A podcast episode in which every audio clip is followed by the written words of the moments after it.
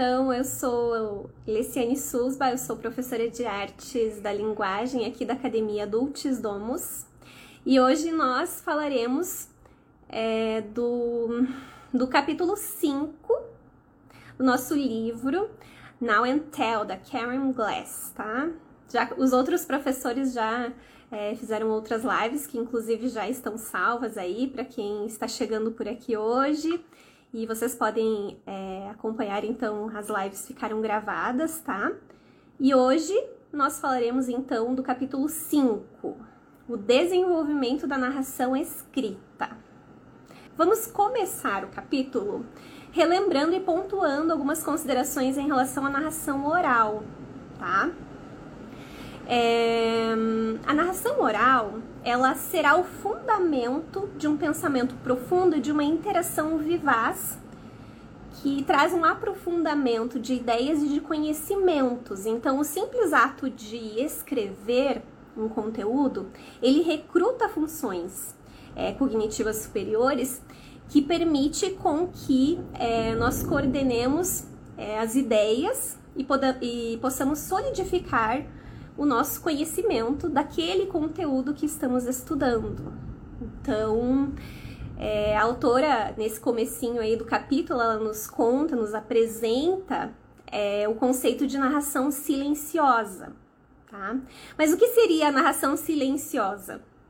É, não sei se alguém já conhece, já conhece esse termo, mas a narração silenciosa nada mais é do que é, o que os adultos fazem é, ao relembrar a leitura de um livro, então, ou deveriam fazer, né?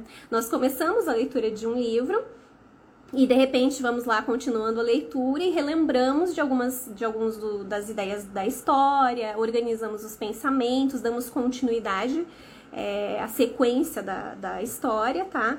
Para que possamos estruturar é, como que a, a história está acontecendo. Então, esse processo de narração silenciosa ele deve ser estimulado nos adolescentes, principalmente para que os adolescentes possam é, adquirir mais independência.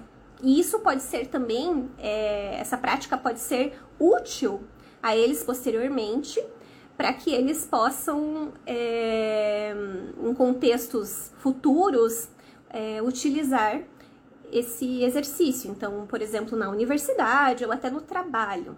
E aí a autora nos lembra de que a narração oral ela pode ser muito valiosa, no caso ali dos, dos estudantes mais velhos, nos adolescentes, ela pode ser realmente valiosa na, é, na assim, ela pode ser interessante pra gente nas interações é, sociais. Pensem só, os adolescentes, eles realmente é, tem essa necessidade né, maior de interação, aí tem todo também uma, uma dificuldade, às vezes, nesse, nessa fase, e isso pode ser realmente favorável, né? A gente tem aí uh, a capacidade de nos comunicar até de uma forma um tanto quanto diferenciada, não é mesmo?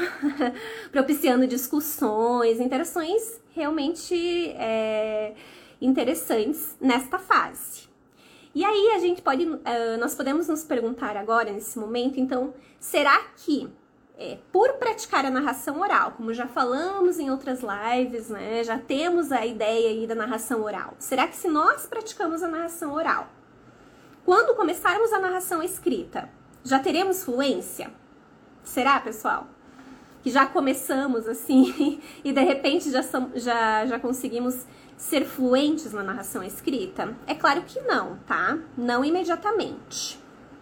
Então, é, elas não são iguais, elas dependem de processos um pouco diferentes, assim, processos recrutam funções diferentes, é um pouco mais é, elaborado, exige uma reflexão, tá?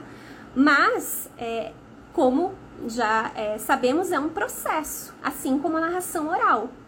Então, no começo, a autora nos conta que as narrações, elas são somente narrações escritas, ok? E que, posteriormente, é que, de fato, o jovem cria composições formais, tá? Então, nós trabalharemos a técnica escrita de uma forma formal, de composição formal, posteriormente. É um processo, tá? É, assim como da narração oral.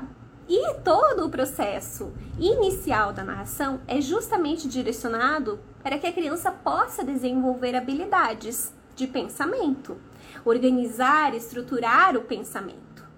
Existe uma frequência, então? Existe. É... Como que se dá esse processo? Existe uma. Assim, técnicas, como que ocorre todo esse, esse processo da narração escrita? Bem, a narração escrita, é, ela pode começar, na verdade, deve, deve começar ali na fase uh, dos 9, 10 anos, nós pensamos que seria o ideal, né? Nós pensamos, ali a autora nos expõe, é, que a narração ela deve começar então nessa fase e que ela deve ocorrer semanalmente. Então, uma vez por semana, começamos a praticar a narração escrita e vamos desenvolvendo. A criança vai ganhando mais confiança, vai desenvolvendo habilidades é, de escrita, vai conseguindo ter mais familiaridade com a prática e então é, fica mais fácil de, praticar, de, de realizar o exercício, tá? No começo, assim, ela também pontua que é importante que não façamos correções, que consigamos deixar a criança mais à vontade para que ela possa praticar o exercício e ganhar confiança, né? Então, mas ela também pontua que é importante nós estabelecermos um limite de tempo. Só que temos que analisar a própria natureza da criança, né? Temos que pensar assim, ah, às vezes a criança leva um pouco mais de tempo, tem uma necessidade um pouquinho diferente. No caso, por exemplo, de crianças que podem ter é, algum tipo de esquiva ou alguma resistência em começar a praticar as narrações escritas, nós podemos criar aí algumas alternativas para que possamos ajudá-las, como por exemplo, nós podemos pensar em expô-la a narrações orais anteriores, gravações é, dela mesma, né? Podemos incentivar com o uso de ilustrações, desenhos. Então existem recursos é, que poderão auxiliá-la, tá? Nesse, nesse caminho, que é um caminho realmente, tá?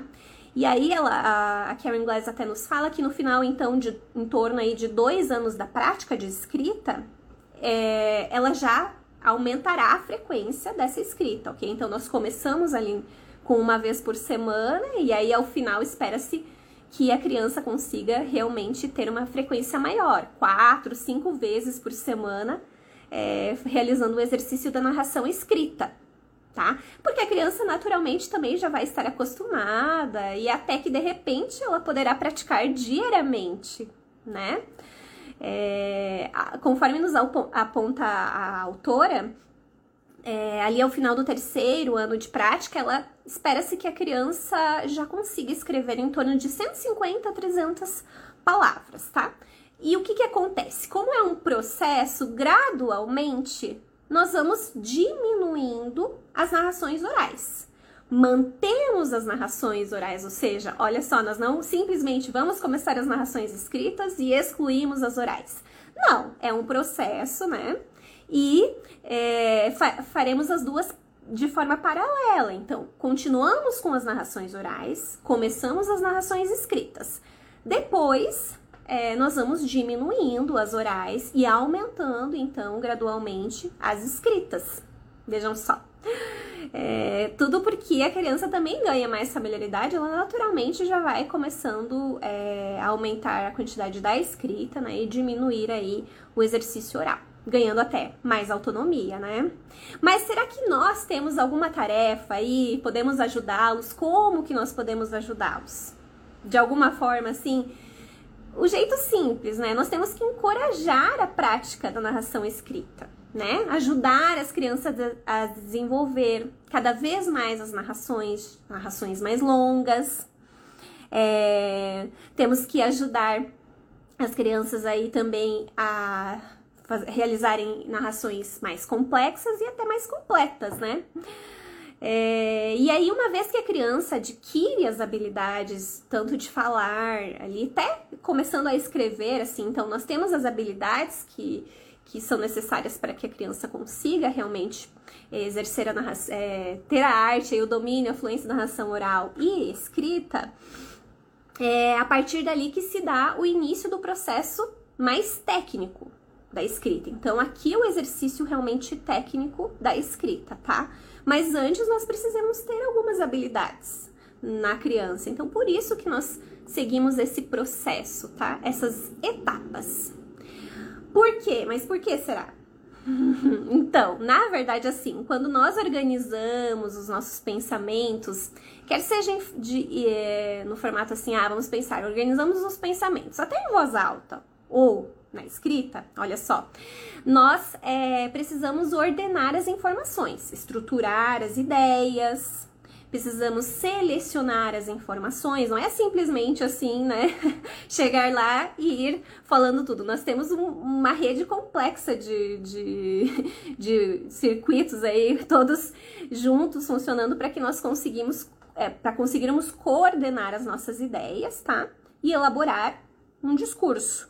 Desta forma, nós estamos estruturando e organizando o nosso pensamento. Isso que é importante, tá? Estamos dando uma forma ao nosso pensamento. E uma forma é, assim elaborada, né? Então não está desorganizado, ele está ordenado, tá? É, e existem, será que existem técnicas é, para isso? Para nós desenvolvermos a, a narração escrita? Será? Vejam só, a narração oral ela vai acontecendo de forma natural, né? Nós começamos ali com, com narrações menos estruturadas, de fato, né? É, e na narração escrita? Bem, o que nós pensamos assim e o que vemos ali da, das informações é que nas crianças pequenas, é, o importante que a gente tem que ter em mente é de encorajá-las, tá? Utilizando então de alguns recursos, como por exemplo, o uso de desenhos, né? A ideia então de assistir outras, é, assistir, relembrar as narrações orais, tá?